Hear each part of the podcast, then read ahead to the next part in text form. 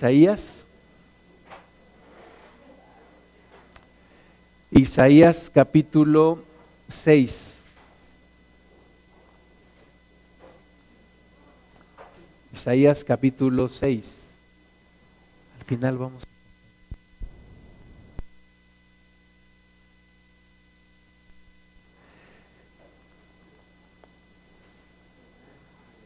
Isaías 6, a partir del versículo 1. Antes de leer vamos a orar. Señor, nos ponemos en tus manos en esta hora.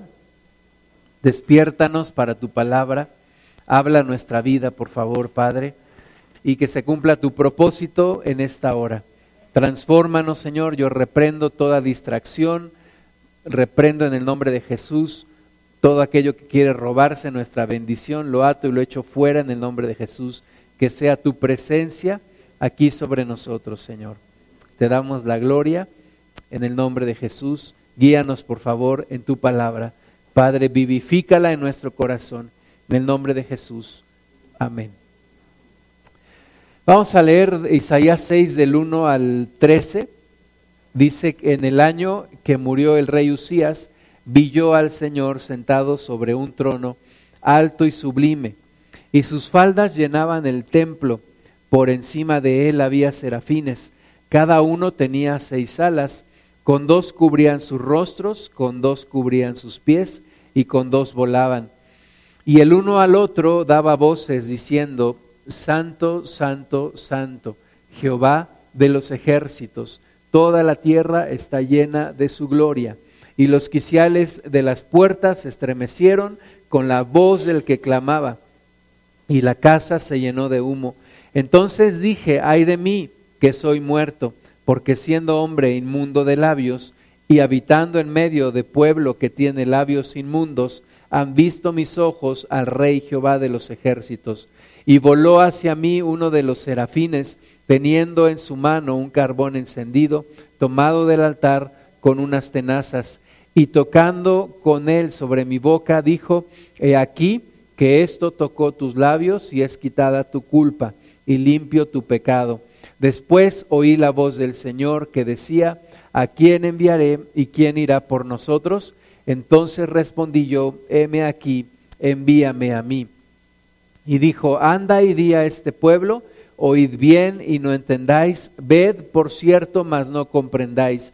Engruesa el corazón de este pueblo y agrava sus oídos y ciega sus ojos para que no vea con sus ojos ni oiga con sus oídos ni su corazón entienda, ni se convierta y haya para él sanidad. Y yo dije, ¿hasta cuándo, Señor? Y respondió él, hasta que las ciudades estén asoladas y sin morador, y no haya hombre en las casas, y la tierra esté hecha un desierto, hasta que Jehová haya echado lejos a los hombres y multiplicado los lugares abandonados en medio de la tierra. Y si quedare aún en ella la décima parte, esta volverá a ser destruida, pero como el roble y la encina, que al ser cortados aún queda el tronco, así será el tronco la simiente santa. Libro de Isaías es un libro con 66 capítulos, mismo número de libros que tiene la Biblia, 66 libros. Y es describe en la primera parte el, mensaje al pueblo de Israel en uno de los momentos eh, espiritualmente y moralmente hablando más difíciles del pueblo de Dios. Pero también la segunda parte del libro nos habla acerca del Mesías, acerca de Jesús, acerca de la venida de Jesús, y lo describe con tal nivel de detalle que verdaderamente nos asombra. Pero el, tema de hoy que quisiera que viéramos hoy está aquí en Isaías 6, acerca de la visión que recibe Isaías y cómo esta visión cambia la vida de un hombre. Cómo una revelación de Dios puede cambiar la vida de una persona. Cómo una revelación de Dios puede cambiar tu vida. Cómo una, una, un momento con Dios puede completamente transformar tu vida. Entonces dice aquí el versículo 1 de Isaías 6, en el, en el año que murió el rey Usías. Por algo nos muestra el momento en el cual Isaías recibe esta visión. Vamos a ver un poquito acerca de este hombre, el rey Usías, en el segundo libro de Crónicas, aquí apartando Isaías 6, segundo libro de Crónicas, capítulo 26. Sabemos que el segundo libro de Crónicas nos habla de los reyes de Israel y de todo lo que hicieron o dejaron de hacer. Y eh, segundo libro de Crónicas 26 nos habla de el rey Usías. Y dice el versículo 1, entonces todo el pueblo de Judá tomó a Usías, el cual tenía 16 años de edad. Entonces Usías empezó a reinar cuando él tenía 16 años de edad y lo pusieron por rey en lugar de Amasías, su padre. Usías edificó a Elot y la restituyó a Judá después que el rey Amasías durmió con sus padres. De 16 años era Usías cuando comenzó a reinar y 52 años reinó en Jerusalén. El nombre de su madre fue Jecolías de Jerusalén e hizo lo recto ante los ojos de Jehová, conforme a todas las cosas que había hecho Amasías su padre, y persistió en buscar a Dios en los días de Zacarías, entendido en visiones de Dios, y en estos días en que buscó a Jehová, él le prosperó. Entonces fue un rey que buscó a Dios, un rey que hizo lo recto delante de Dios, un rey que que terminó con una etapa de maldad y que empezó a buscar a Dios y que la influencia de este hombre, de este rey también se traspasó al pueblo y, creo que fue uno de los momentos, un, buen momento para el pueblo de Dios. Dice el versículo 6, salió y peleó contra los filisteos y rompió el muro de Gad y el muro de Jabnia y el muro de Asdod y edificó ciudades en Asdod y en la tierra de los filisteos. Dios le dio ayuda contra los filisteos y contra los árabes que habitaban en Gurbal y contra los amonitas, y dieron los amonitas presentes a Usías, y se divulgó su fama hasta la frontera de Egipto, porque se había hecho altamente poderoso.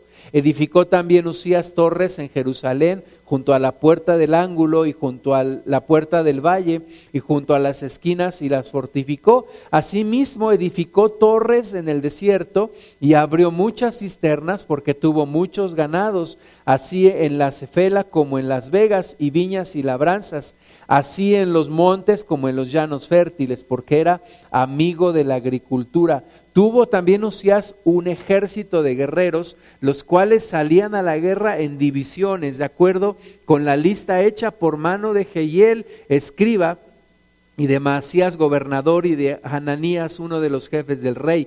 Todo el número de los jefes de familia, valientes y esforzados, eran dos mil seiscientos, y bajo la mano de estos estaba el ejército de guerra de trescientos siete mil quinientos guerreros poderosos y fuertes para ayudar al rey contra los enemigos. Y Usías preparó para todo el ejército escudos, lanzas, yelmos, coseletes, arcos y ondas para tirar piedras, e hizo en Jerusalén máquinas inventadas por ingenieros para que estuviesen en, en, las torres y en los baluartes para arrojar saetas y grandes piedras, y su fama se extendió lejos porque fue ayudado maravillosamente para hacer, hasta hacerse poderoso. Todo esto fue gracias a que buscó a Dios y parecía que el pueblo de Dios volvía a recuperar una, un estado de seguridad, de prosperidad, de bendición. Sin embargo, ¿verdad? Eh, después de todo lo que leemos aquí, todo lo que hizo, todas las ciudades que conquistó, las eh, edificaciones que levantó, dice que hasta hubo grandes inventos por ingenieros ahí con máquinas de guerra y todo. Pero dice el versículo 16 más, cuando ya era fuerte su corazón, se enalteció para su ruina, porque se rebeló contra su Dios, entrando en el templo de Jehová para quemar incienso en el altar del incienso. Entonces cuando todo parecía que se levantaba el reino de Dios, que todo iba de, nuevo a volver a caminar, tal vez algunos habían recordado y a mí me hace recordar los tiempos del rey David, pero cuando ya era fuerte su corazón se enalteció, se llenó de arrogancia y se llenó y se rebeló en contra de Dios. Y él quiso entrar en el templo para quemar incienso. Dice la Biblia que trataron de impedírselo los sacerdotes, pero él insistió y entonces, estando en eso, le brotó la lepra en la frente y la lepra lo invadió y fue leproso por el resto de sus días. Y de esa manera murió. Entonces, Isaías nos dice que en el año que murió el rey Usías fue cuando tuvo esta visión. Fue precisamente en ese año que muere el rey Usías cuando Isaías tiene esta visión. Cuando tal vez termina una etapa, un tiempo, un periodo en donde parecía que había esperanza, en un rey que parecía que iba a hacer las cosas bien y que iba a volver a levantar al pueblo. Y yo creo que nosotros estamos en un tiempo similar. Estamos en un tiempo en donde decimos qué va a pasar con nuestro país, quién va a gobernar esta nación, hay personas que tienen sus esperanzas puestas en hombres. El día de ayer yo estaba escuchando una plática entre dos personas que ni conozco, pero estaban platicando muy fuerte, pues yo nada más ahí estaba escuchando, pero me llama la atención cómo confían en una persona y decían de uno de los candidatos a la presidencia, no, es que ese hombre, bueno, casi daban su vida por ese hombre y yo dije, ¿cómo es posible que una persona piense que un hombre puede cambiar una nación? Hermanas y hermanos, es imposible que un hombre cambie una nación. Un hombre no puede cambiar una nación. Usías no pudo cambiar una nación. Los hombres somos volubles. Tenemos tiempos buenos y tiempos no tan buenos y tiempos muy malos. Y este hombre, alejándose de Dios, tuvo arrogancia y bueno, lo que era la esperanza de Israel, en estos tiempos la esperanza de México, pues que creen, no fue. Y, e Isaías dice en el, en el año en el que murió el rey Usías. Tal vez esa esperanza que tenían en ese rey se acabó. Y cuando se termina la esperanza que tienes en un hombre, pues solamente te queda voltear a Dios. Voltear a Dios porque Él es verdaderamente la única esperanza.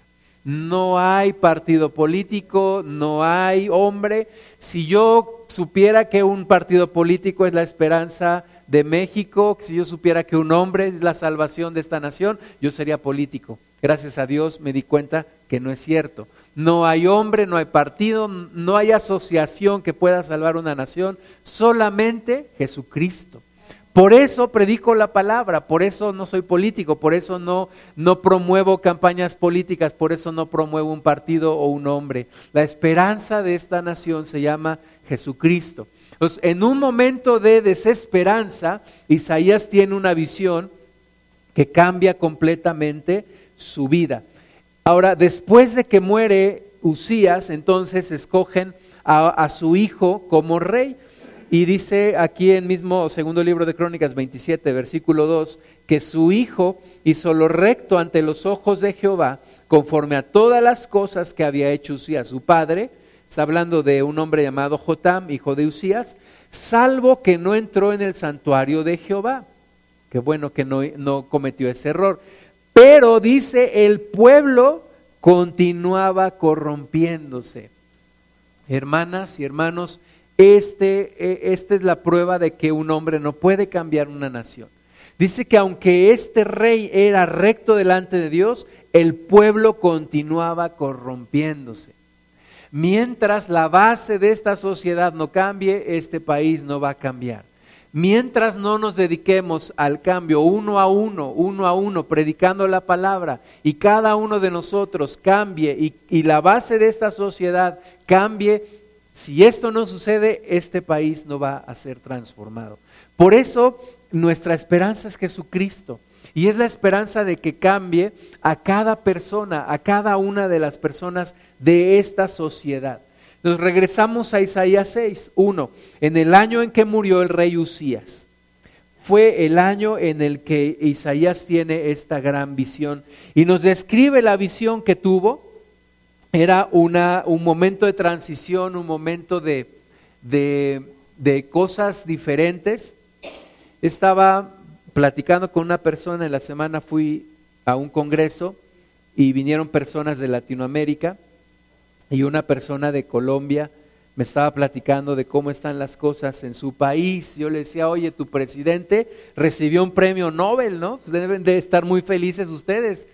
Y dijo, no, para nada, no estamos de acuerdo con lo que él hizo. Él solamente lo hizo para ganarse ese premio, pero la nación está completamente desilusionada de él. Y entonces le, pregunté, oye, ¿y, ¿y, Venezuela cómo está? Y ustedes son frontera ahí me dijo, está, eh, los venezolanos han perdido entre 8 y 10 kilos en promedio cada uno, no tienen que comer, tienen que hacer filas y filas y filas. Dice, el salario de una, de una familia de un mes alcanza solamente para un kilo de carne, para un mes. Entonces, hermanas y hermanos, este, esta es la muestra que un hombre no puede cambiar una nación.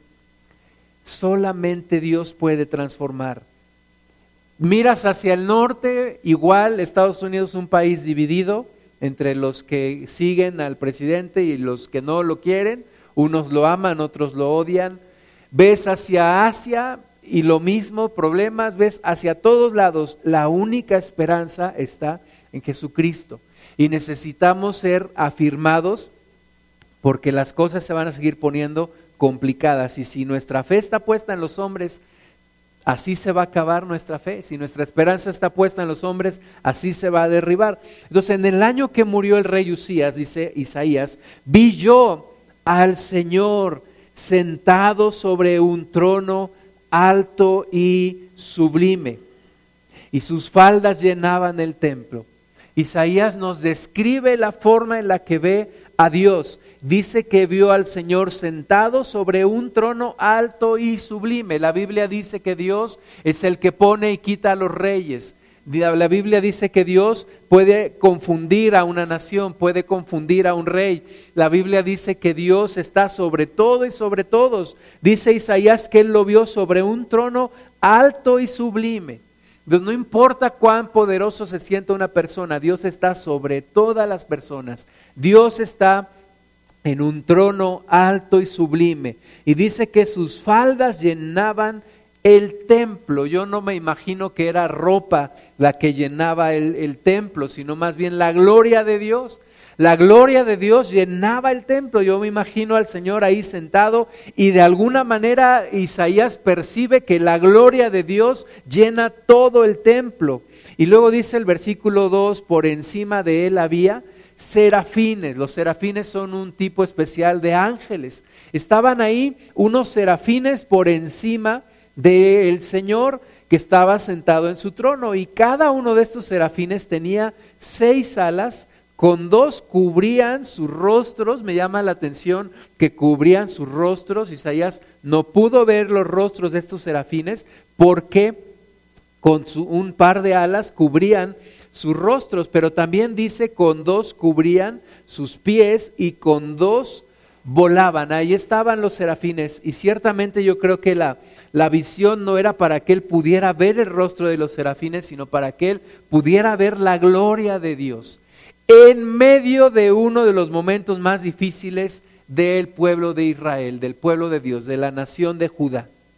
Porque durante el ministerio de Isaías, Isaías ve morir a uno de los reyes e Isaías ve también y, le advierte a, uno de los reyes cuando cae finalmente Judá, ve cómo cae la nación y ve cómo se llevan cautivos a las personas. O sea, Isaías vio la transición de, de, todo esto, de todo esto que pasó en la nación y él necesitaba una visión que transformara su vida porque de otra forma no hubiera podido sobrevivir a todo esto y la nación no hubiera podido sobrevivir a todo esto. Dice que entonces estos serafines cubrían sus rostros, cubrían sus pies y volaban. Y el versículo 3 dice, y el uno al otro daba voces. Parece que se hablaban el uno al otro. Uno decía, el otro respondía, el otro hablaba, el otro respondía y estaban ahí el uno al otro dando voces. Imagínate la, eh, eh, la, gran, el gran espectáculo, la, no sé cómo describirlo, lo que estaba presenciando Isaías. Los ángeles ahí, los serafines, la gloria del Señor eh, llenando el templo, el Señor sentado en un trono alto y sublime, y los ángeles lo que decían era esto, Santo, Santo, Santo, Jehová de los ejércitos, toda la tierra está llena de su gloria. Y los, y los ángeles, los serafines, volvían a decirlo, Santo, Santo, Santo. Uno decía, el otro respondía, Jehová de los ejércitos, toda la tierra está llena de su gloria. Mientras el pueblo de Israel estaba en una de las peores condiciones de su historia, la gloria de Dios, hermanas y hermanos, no cambia. Y Dios es el mismo. Y Dios no está en crisis. Y Dios no está desesperado para ver qué va a suceder. No, Dios está gobernando en su trono. Y era el mensaje que Dios le estaba permitiendo ver a Isaías. Dios está ahí, aunque tú y yo andemos en aprietos, en problemas, o desanimados, o alejándonos de Dios, o enfriándonos en nuestra fe. Dios permanece en su gloria. Dios permanece santo, santo, santo. Y los ángeles contemplaban la gloria de Dios y sentían la gloria de Dios y uno decía, Santo, Santo, Santo. Y el otro decía, Jehová de los ejércitos, toda la tierra está llena de su gloria. Yo no sé cuánto tiempo pasó, pero ahí estaban ellos alabando y exaltando el nombre del Señor. Y dice el versículo 4, los quiciales de las puertas se estremecieron con la voz del que clamaba y la casa se llenó de humo. La gloria de Dios llenó todo ese lugar. Y entonces dije, ay de mí que soy muerto, porque siendo hombre inmundo de labios y habitando en medio de un pueblo que tiene labios inmundos, han visto mis ojos al rey Jehová de los ejércitos. Isaías, en medio de todo esto, se acuerda de, su condición y dice, estoy viendo la gloria de Dios, estoy viendo al Señor, estoy viendo su gloria, estoy viendo los serafines alabarle. Ay de mí porque soy muerto, porque soy hombre pecador que vive en medio de un mundo pecador y mis ojos han visto al Santo, al Rey de la gloria, al Rey Jehová de los ejércitos. Versículo 6. Dios no estaba permitiéndole ver esto a, Isaías para matarlo. Versículo 6 dice, y voló hacia mí uno de los serafines, teniendo en su mano un carbón encendido, tomado del altar con unas tenazas, y tocando con él sobre mi boca, dijo, he aquí que esto tocó tus labios y es quitada tu culpa y limpio tu pecado. Decía un, un pastor, el pastor Jaime Galindo una vez, me decía, esos hermanos que oran y le dicen al Señor, Señor, que tú tomes un carbón encendido y toques mi boca. Dice, a ver si sí lo van a aguantar cuando te los ponga, ¿verdad? Mejor pídele al Señor que con la sangre de Cristo limpie tu pecado.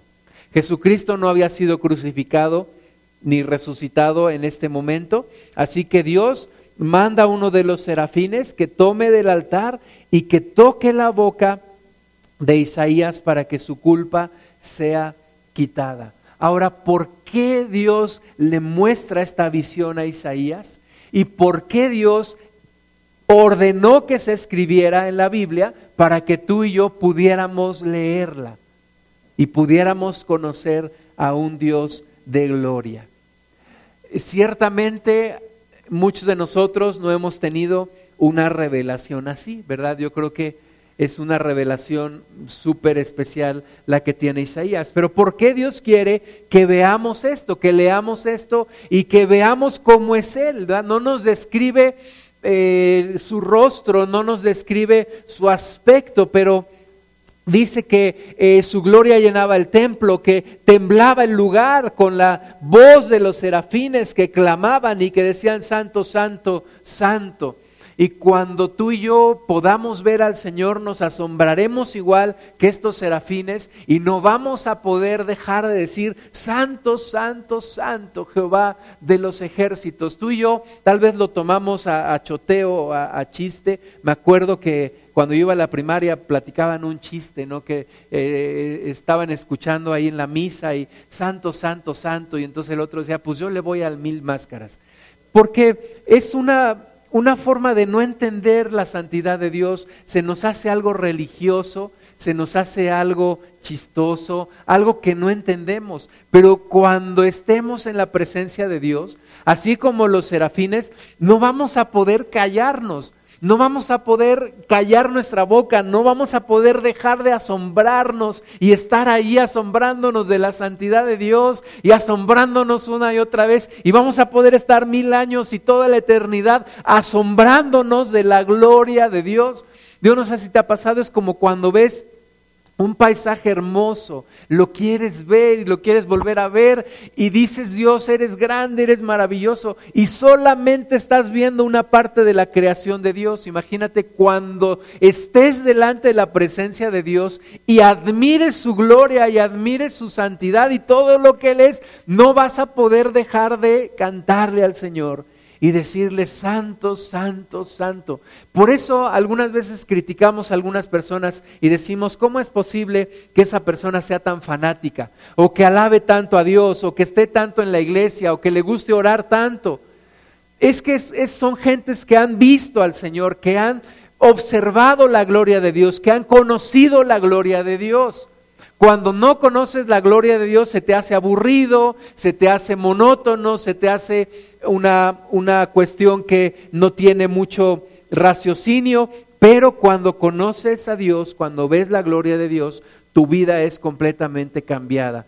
Vamos a ver otros ejemplos de personas que tuvieron visiones de Dios. Aquí apartando en Isaías 6, vamos a Daniel 7. Daniel tuvo una visión de Dios.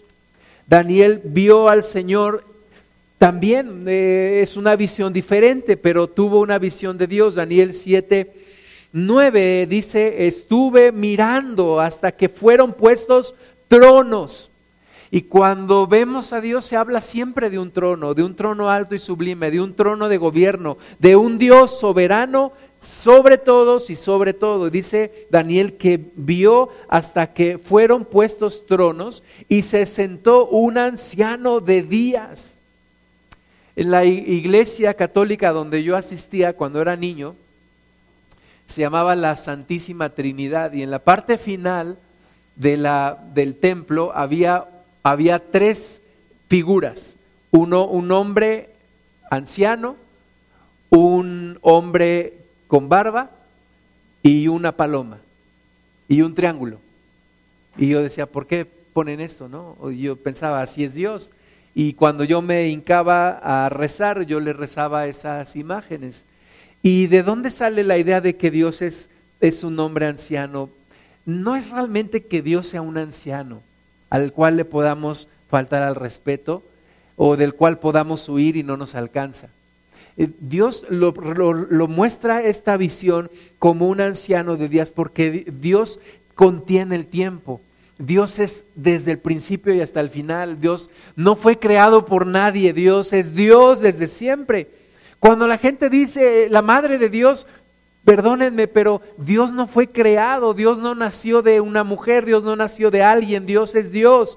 Por eso dice aquí que Daniel estaba viendo esto, vio que fueron puestos tronos y se sentó un anciano de días cuyo vestido era blanco como la nieve y el pelo de su cabeza como lana limpia. Su trono llama de fuego y las ruedas del mismo fuego ardiente. Eh, hay personas que han leído estas palabras y han leído también la visión de Ezequiel y dicen, es un extraterrestre, era una nave espacial. No, no, no, no, no, no confundan las cosas. Un mundo nos vigila, no. Es Dios, en su manifestación y en su gloria. Si hicieran alguien una película de esto, se quedaría corto.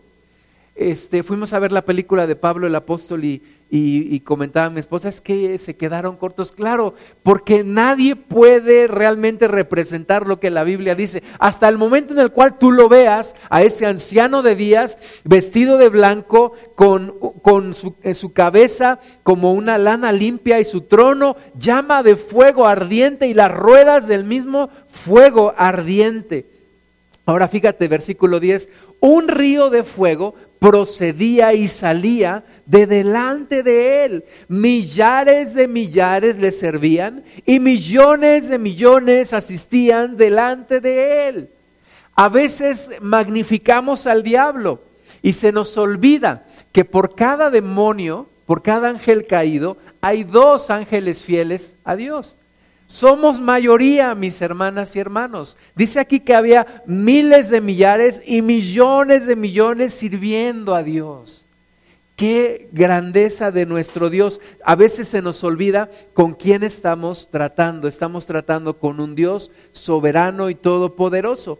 Dice entonces que un río de fuego procedía y salía de delante de él, millares de millares le servían y millones de millones asistían delante de él, y el juez se sentó y los libros fueron abiertos. Yo entonces miraba a causa del sonido de las grandes palabras que hablaba el cuerno, miraba hasta que mataron a la bestia y su cuerpo fue destrozado y entregado para ser quemado en el fuego. Daniel está observando los tiempos finales, está observando la, parte final, la parte final de la historia de la humanidad y está observando también la gloria de Dios al mismo tiempo. Algunos dicen que, que Dios traspasa la dimensión del tiempo. Es algo que no podremos entender mientras estemos aquí en la tierra. Versículo 12, habían también quitado a las otras bestias su dominio, pero les había sido prolongada la vida hasta cierto tiempo. Miraba yo en la visión de la noche, y he aquí, con las nubes del cielo venía uno como un hijo de hombre, que vino hasta el anciano de días, y le hicieron acercarse delante de él, y le fue dado dominio, gloria y reino para que todos los pueblos, naciones y lenguas le sirvieran. Su dominio es dominio eterno que nunca pasará y su reino uno que no será destruido. Se me turbó el espíritu a mí, Daniel, en medio de mi cuerpo y las visiones de mi cabeza me asombraron. Daniel estaba cautivo en Babilonia. Sin embargo, estaba teniendo esta revelación. Hermanas y hermanos, la realidad de Dios sobrepasa todo, todo lo que hay a nuestro alrededor.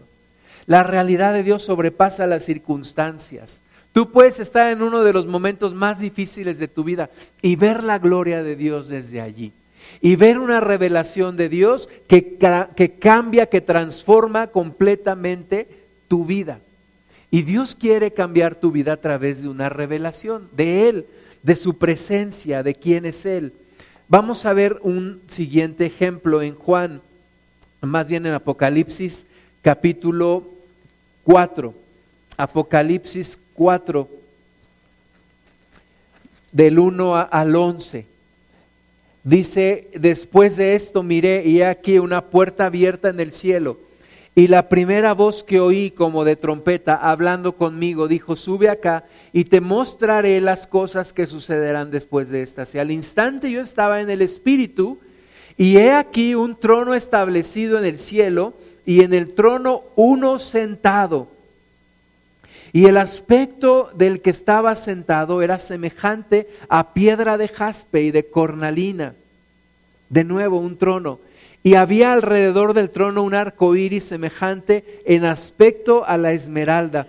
Y alrededor del trono había veinticuatro tronos, y vi sentados en los tronos a veinticuatro ancianos, vestidos de ropas blancas con coronas de oro en sus cabezas. Y del trono salían relámpagos y truenos y voces, y delante del trono ardían siete lámparas de fuego, las cuales son los siete espíritus de Dios. Y delante del trono había como un mar de vidrio semejante al cristal, y junto al trono y alrededor del trono, cuatro seres vivientes llenos de ojos delante y detrás. ¿Quién puede imaginarse esto?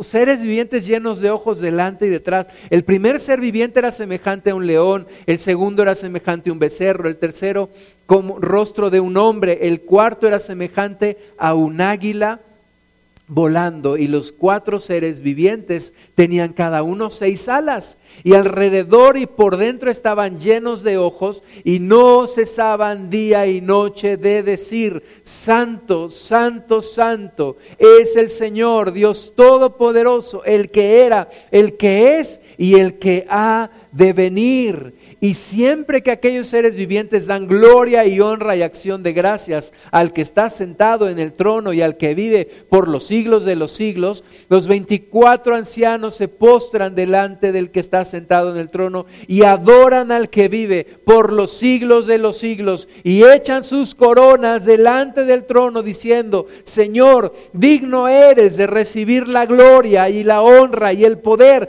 porque tú creaste todas las cosas y por tu voluntad existen y fueron creadas.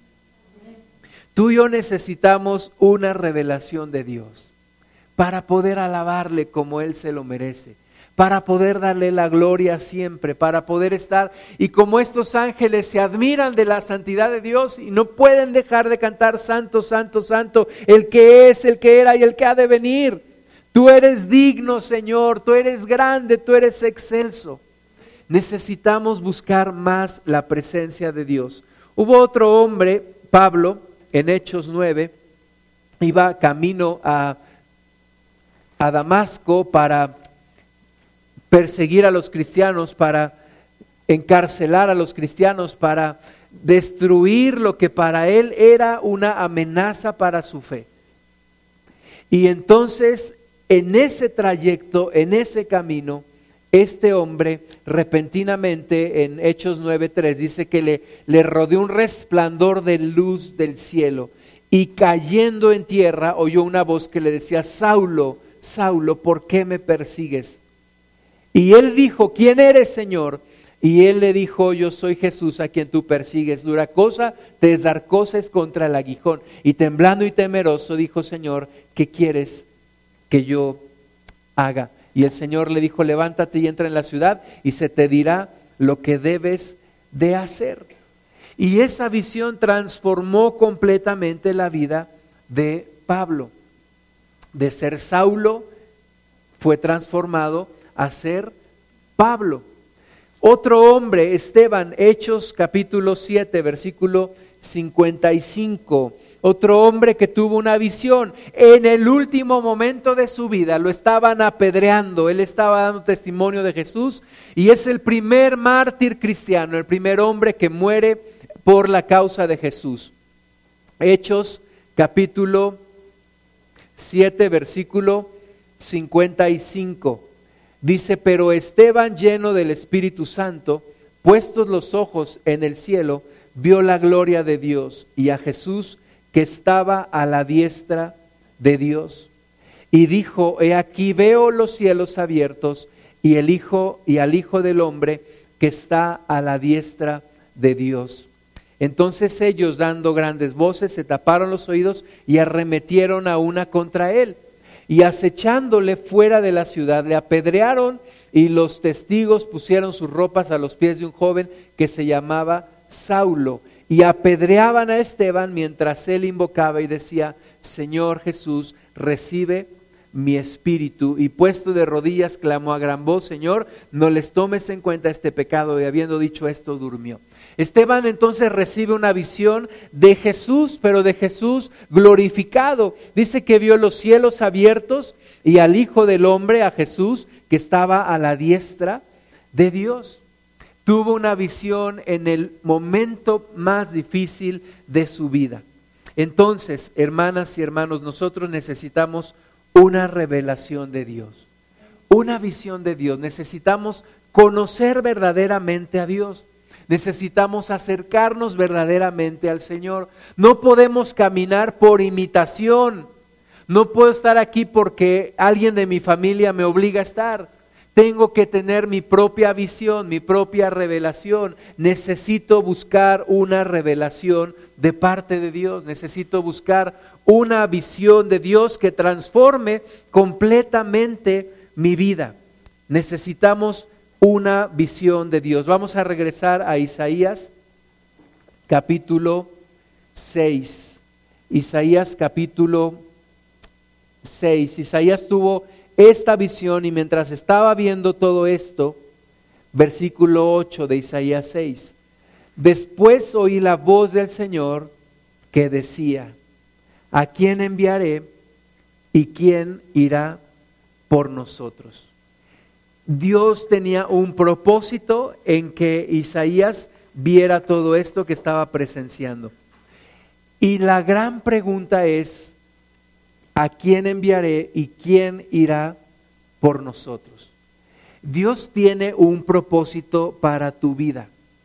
Pero hasta que no descubras la presencia de Dios y quién es Dios, este sentido será completamente indiferente para ti. Este propósito de Dios será completamente indiferente para ti hasta que no conozcas a Dios, hasta que no sepas verdaderamente quién es Dios, hasta que no tengas un encuentro personal con Dios que transforme completamente tu vida.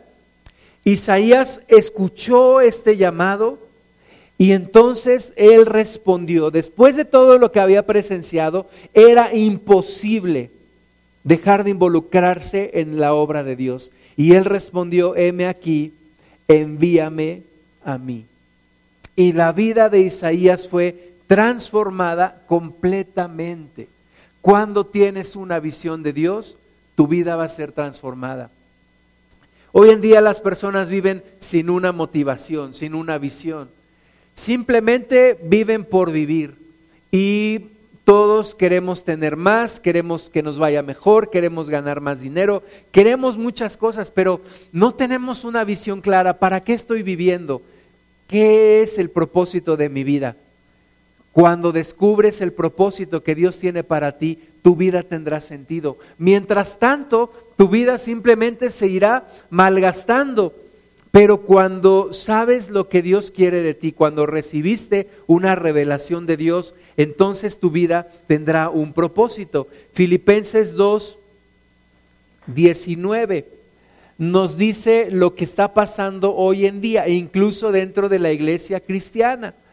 Iglesia cristiana se ha olvidado de los propósitos de Dios, los hemos dejado a un segundo, tercer, cuarto, quinto, décimo cienavo lugar, ¿verdad? Lo hemos dejado hasta el final. Los planes de Dios, los propósitos de Dios. No sabemos lo que Dios quiere de nuestra vida, no nos importa lo que Dios quiere de nuestra vida. Filipenses 2, 19 dice Pablo, espero en el Señor Jesús enviaros pronto a Timoteo para que yo también esté de buen ánimo al saber de vuestro estado, pues a ninguno tengo del mismo ánimo y que tan sinceramente se interese por vosotros, porque todos buscan lo suyo propio, no lo que es de Cristo Jesús. Fíjate qué afirmación tan triste hace el apóstol Pablo. Todos buscan lo suyo propio. Todos buscan lo suyo propio y no lo que es de Cristo Jesús. Isaías recibió un llamado porque vio y tuvo una visión y presenció la gloria de Dios y pudo responder al llamado y empezó a buscar lo que es de Dios y no lo que era suyo propio. Y su vida fue completamente transformada. ¿Cómo llegaremos a buscar lo que es de Cristo y no lo que es mío solamente? Todos corremos detrás de nuestros intereses, todos vamos detrás de lo que queremos, todos tenemos algo que queremos para hoy o para mañana o para este año, algo que creemos que es lo que debemos de buscar y nos olvidamos de lo que es de Cristo. Pero hasta que tu vida no recibe una revelación de Dios y un llamado de Dios, entonces tu vida tendrá sentido. Mientras tanto, tu vida no tendrá ningún sentido y tendrás un vacío en tu vida. Cuando yo estudiaba la carrera, me acuerdo que después de que terminaba los semestres, terminaba los exámenes finales y yo me ponía a pensar, ¿y todo esto para qué? ¿Para qué? me sentía vacío. Decía, bueno, ya pasé mi semestre, lo pasé bien. ¿Y luego qué? ¿Para qué? Había momentos en mi vida en donde me sentía completamente vacío. Y sabes que hasta que conocí a Jesús y puedo descubrir su llamado es cuando mi vida tiene un verdadero sentido. Mateo 21, 28. Pero ¿qué os parece? Dice Jesús, un hombre tenía dos hijos y acercándose al primero le dijo, hijo, ve a trabajar en mi viña hoy. Respondiendo él dijo, no quiero, pero después arrepentido fue. Y acercándose al otro le dijo de la misma manera y respondiendo él dijo, sí Señor, voy y no fue. ¿Con cuál de los dos te identificas? ¿Con el que dijo no quiero o con el que dijo sí voy y no fue? Cada uno busca lo suyo propio, no lo que es de Cristo. Cada uno va detrás de sus propios intereses, no de lo que es del Señor. Pero se nos está yendo la vida y nuestra vida podría ser algo mucho mejor si conocemos el propósito de Dios y si caminamos con ese rumbo. Hechos 26, 19, el apóstol Pablo está hablando de su testimonio y cómo una, una visión cambió completamente su vida. Hechos 26, 19, y en uno de los momentos también más difíciles de su vida, cuando está preso, y cuando está siendo juzgado y cuando tiene que estar hablando, da su testimonio, Hechos 26, 19, por lo cual, oh, oh, rey Agripa, no fui rebelde a la visión celestial. Tenemos que caminar por revelación y no por imitación. No fui rebelde a la visión celestial, sino que anuncié primeramente a los que están en Damasco y Jerusalén y por toda la tierra de Judea y a los gentiles que se arrepintiesen y se convirtiesen a Dios haciendo obras dignas de arrepentimiento. Pablo ya no vivió para buscar lo suyo, vivió para buscar lo que es de Cristo, lo que es de Cristo. Y tú y yo no podemos seguir viviendo para lo nuestro. Tengo más de, mm, pues que como 27 años trabajando, 27 años este, en el mundo laboral. Y una de las cosas con las que he batallado todo este tiempo es con el estrés, la presión. Cuando tengo un problema que no se soluciona y pasa el fin de semana, el fin de semana lo traigo ¿Cómo le haré con esto? Y es como una preocupación y es como un lastre. Y sabes que hay momentos en donde Dios me da un poco de su luz y digo, Dios está sobre esto. Yo estoy buscando lo mío. Pero si yo busco lo que es de Dios, las cosas van a tomar su lugar y yo voy a ver la gloria de Dios. O sea, no debo de buscar lo mío. No debo de estar preocupado, afanado por resolver mis problemas. Hay alguien sobre todo que, ve eso y que me cuida y que me ayuda. Pero yo tengo que estar enfocado en los propósitos de Él, lo que Él quiere de mí, lo que Él quiere que yo haga, lo que Él quiere que yo diga, lo que Él en el lugar donde Él quiere que yo esté. No tengo que estar buscando mis propios propósitos. La iglesia tiene que aprender, tenemos que aprender a buscar lo que es de Dios y a no ser rebeldes a la visión celestial. Pablo dice que desde que recibió la visión no hizo más que predicar el Evangelio a los gentiles y predicarles que se arrepintiesen y que se convirtiesen. Y esa fue la misión más importante del apóstol Pablo. Sin embargo, no es la misión más importante de tu vida y de mi vida. ¿Por qué? Porque o no hemos tenido la revelación suficiente o somos rebeldes a la revelación de Dios. Versículo 21, por, e, por causa de esto los judíos, prendiéndome en el templo, intentaron matarme. Pero habiendo obtenido auxilio de Dios, persevero hasta el día de hoy dando testimonio a pequeños y a grandes, no diciendo nada fuera de las cosas que los profetas y Moisés dijeron que habían de suceder, que el Cristo había de padecer y ser el primero de la resurrección de los muertos para anunciar luz al pueblo y a los gentiles. Y está ahí hablando eh, Pablo delante de este gobernante Agripa, y Agripa le dice en el versículo 28, Pablo, por poco me persuades de ser cristiano. Yo creo que se estaba burlando de Pablo. Y sabes qué, no importa. La gente se va a burlar de ti, la gente se va, te va a, a tomar de chiste y no importa, tiene que ser lo más importante, la misión que Dios tiene para tu vida.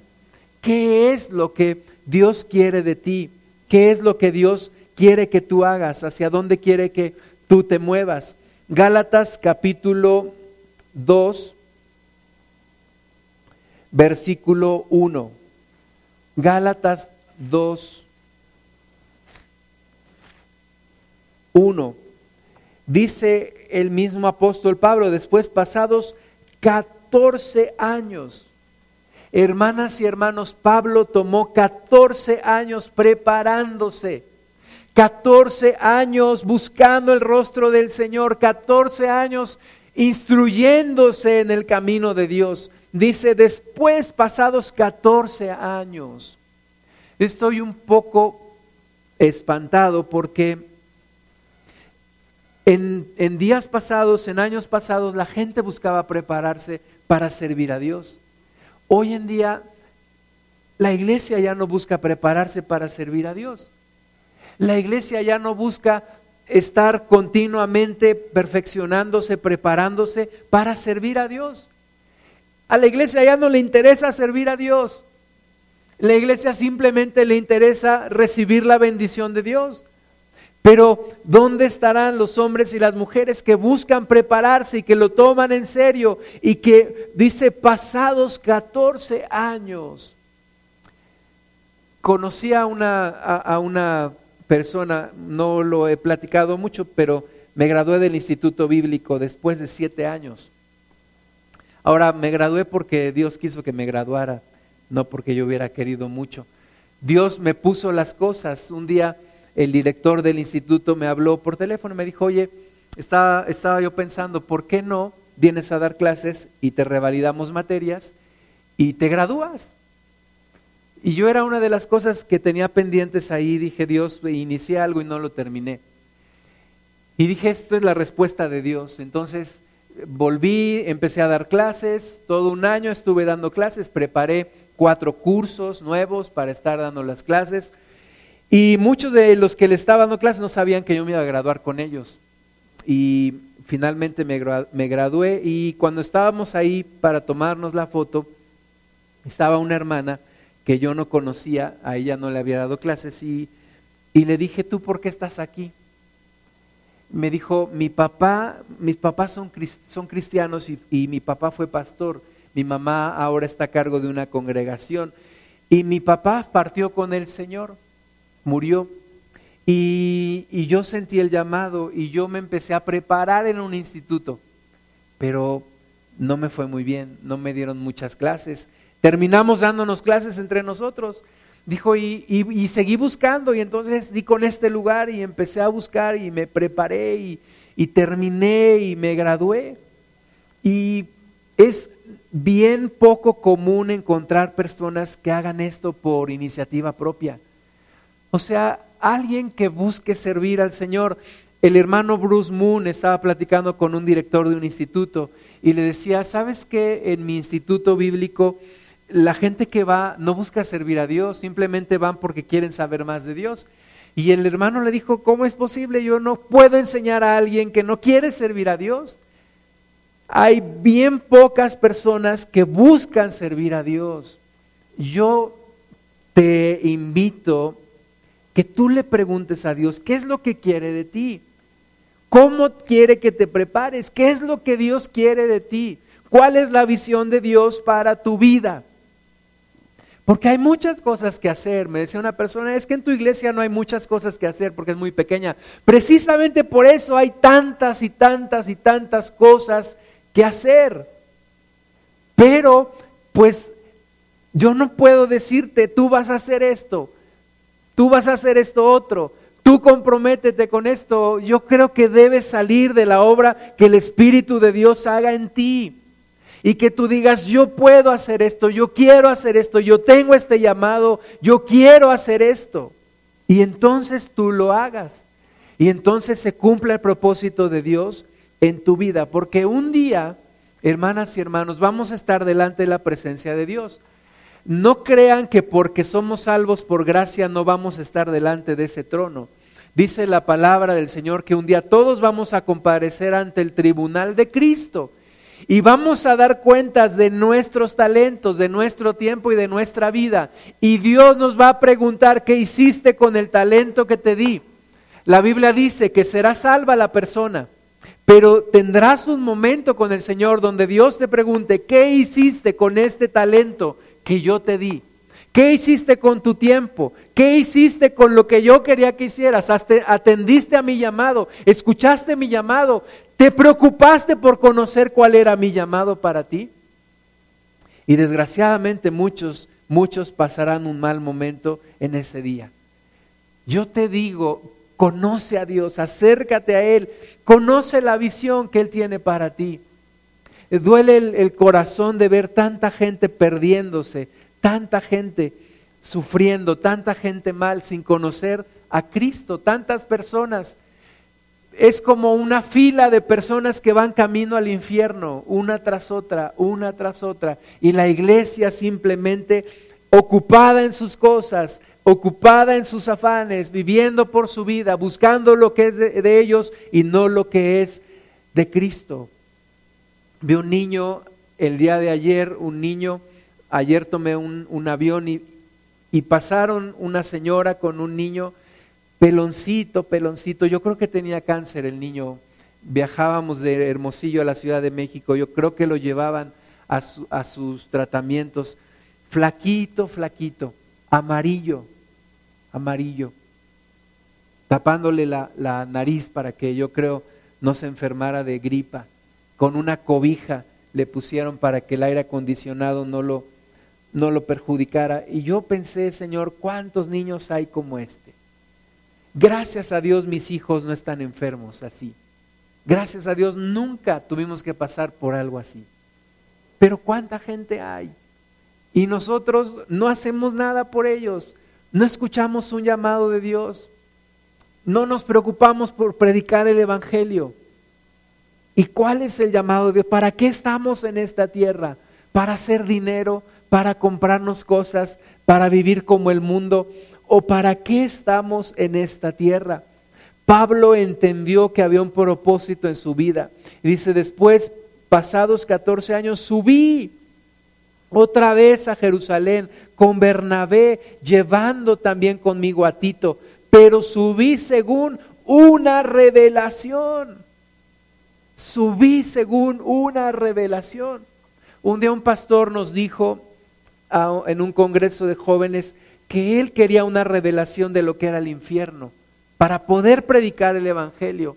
Y dice que agarró y se metió en el closet de su casa, estuvo un día, dos días, tres días, y nunca llegó la revelación del infierno. Y es que no es la revelación que tú quieras pedirle a Dios, es la revelación que Dios quiere que tú tengas. ¿Cuál es la revelación que Dios quiere que tú conozcas? Pero subí según una revelación y para no correr o haber corrido en vano, expuse en privado a los que tenían cierta reputación en el Evangelio que predico entre los gentiles. Fíjate, él no quería ni correr ni haber corrido en vano. ¿Cuántos de nosotros hemos corrido en vano? Esforzándonos por algo, no era lo que Dios quería. Esforzándonos viviendo por algo, no era lo que Dios quería que hiciéramos. Hemos desperdiciado tanto tiempo, tantos recursos, tantas horas, tanto dinero en cosas que no valen la pena, en cosas que Dios no quería que hiciéramos. ¿Qué es lo que Dios quiere de ti? ¿Qué es lo que el Señor quiere de ti? Conoce la, la, visión, ten la revelación de Dios y camina de acuerdo a esa revelación. No seamos indolentes, no seamos insensibles, no seamos indiferentes a lo que Dios quiere de nuestra vida. Un hermano dice, la última generación de cristianos ha terminado y yo me revelo a pensar eso. Yo no creo que la última generación de cristianos ya concluyó. Yo creo que necesitamos una revelación de Dios para buscarle y para seguirle. Vamos a ponernos de pie, hermanas. Y hermanos, vamos a orar a Dios porque Él se muestre a nuestras vidas, porque Él se acerque a nuestras vidas, porque Él nos muestre su gloria. Ponte de pie, por favor, y levanta tus manos y cierra tus ojos y no te duermas.